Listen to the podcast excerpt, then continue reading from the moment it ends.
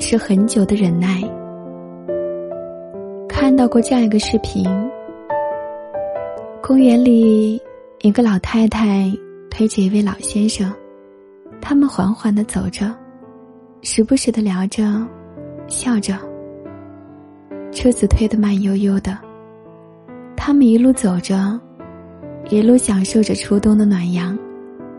忽然之间，车子停了，车上的老先生缓缓站起，换老太太坐上去，接着老先生推动小车慢慢向前走去。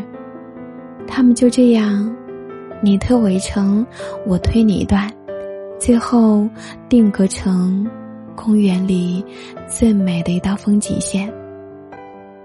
一条点赞最高的留言说：“这不就是执子之手，与子偕老的画面吗？”想起一首古诗：“时间为媒，余生为聘，以你之名，冠我之姓。吾之爱汝，愿执子之手。”与子偕老，始于初见，止于终老。你从人海走来，从此花朵接踵而开。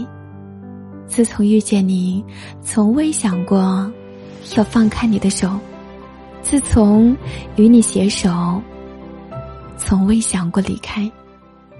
爱上一个人，愿与你白首相依，山河永随。然而，有很多人在岁月的红尘里消耗了耐心，忘记了初心。从此，你向左，我向右，再也没有交集。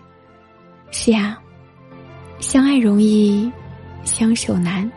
誓言动听，而生活琐碎，琴瑟和鸣，又谈何容易？作家乔玉老先生。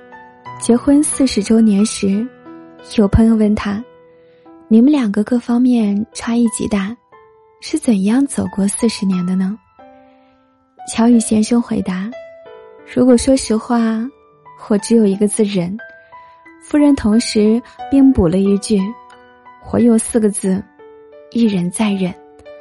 爱是很久忍耐，生活简单，不过是。”锅碗瓢盆的奏鸣曲，然而，再美的罗曼蒂克，也终要与柴米油盐共舞。在相爱的人，在生活中，难免会有看不惯对方、理解不了对方的时候。生活中没有平铺直叙的感情，只有适度妥协、相互包容，才能抵达爱的童话乐园。忍住爱情里的杂音，才能听见最美的欢乐颂。爱一个人，赠一世深情，共一世风霜，不辞青山，相随与共，才是爱情最美的绝唱。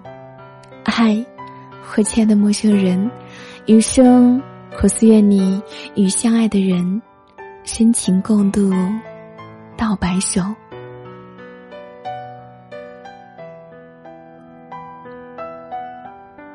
感谢你的收听，今晚的睡前听就和你分享到这里，即将要说再见了。我是古斯，让有温度、有态度的声音伴着你度过每一个孤单的夜晚。祝你晚安。